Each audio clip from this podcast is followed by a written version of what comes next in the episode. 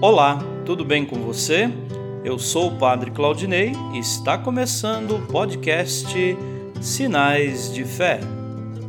Em nome do Pai, do Filho e do Espírito Santo. Amém.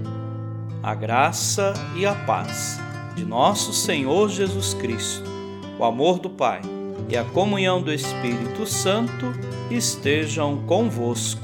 Bendito seja Deus que nos reuniu no amor de Cristo.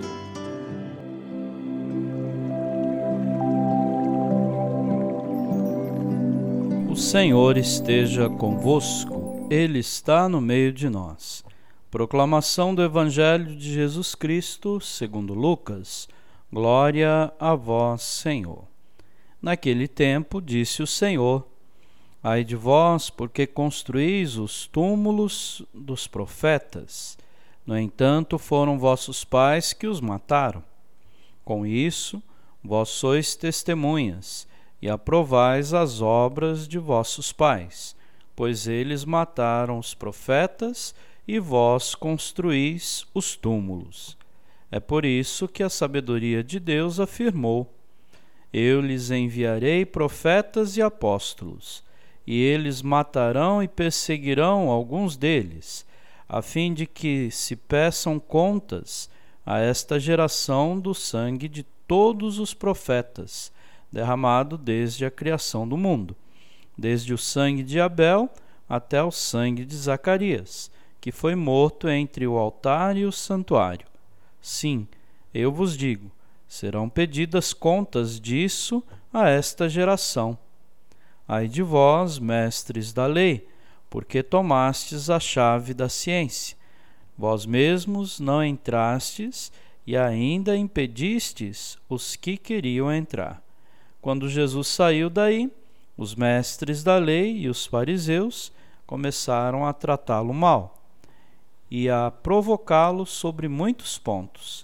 Armavam ciladas para pegá-lo de surpresa por qualquer palavra que saísse de sua boca palavra da salvação.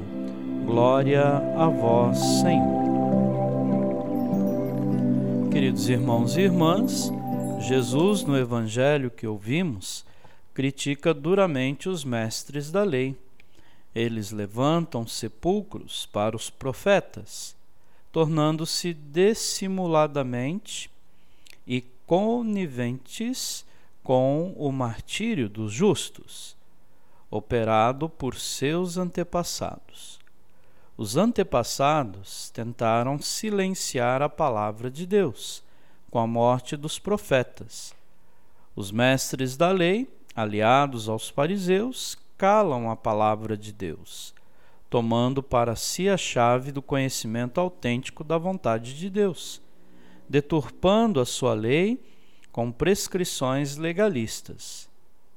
Tomar a chave significa falsear o conhecimento de que Deus é amor e misericórdia, manifestada em Jesus. Assim, eles não entram no conhecimento de Deus, pois anunciam um Deus sem misericórdia. Neste dia, no mês missionário, estejamos atentos para que manifestemos ao mundo, tão combalido por enfermidades e guerras, o rosto da misericórdia divina. Não tranquemos o conhecimento da palavra misericordiosa de Deus, expressa na pessoa de Jesus, com atitudes deturpadas pelo pecado do egoísmo e do individualismo. Amém.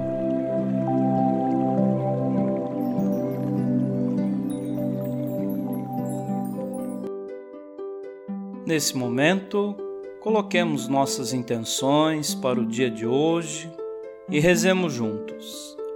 Pai nosso, que estais nos céus, santificado seja o vosso nome. Venha a nós o vosso reino. Seja feita a vossa vontade, assim na terra como no céu. O pão nosso de cada dia nos dai hoje. Perdoai as nossas ofensas, assim como nós perdoamos a quem nos tem ofendido e não nos deixeis cair em tentação, mas livrai-nos do mal. Amém. Ave Maria, cheia de graça, o Senhor é convosco. Bendita sois vós entre as mulheres, e bendito é o fruto do vosso ventre, Jesus. Santa Maria, Mãe de Deus, rogai por nós, pecadores, agora e na hora de nossa morte. Amém. Rezemos juntos a oração de São Bento. A cruz sagrada seja minha luz, não seja o dragão meu guia Retira-te, Satanás. Nunca me aconselhes coisas vãs. É mal o que tu me ofereces. Bebe tu mesmo do teu veneno. São Bento, rogai por nós. Glória ao Pai, ao Filho e ao Espírito Santo, como era no princípio, agora e sempre. Amém. O Senhor esteja convosco. Ele está no meio de nós. Abençoe-vos, Deus Todo-Poderoso, o Pai e o Filho e o Espírito Santo. Amém.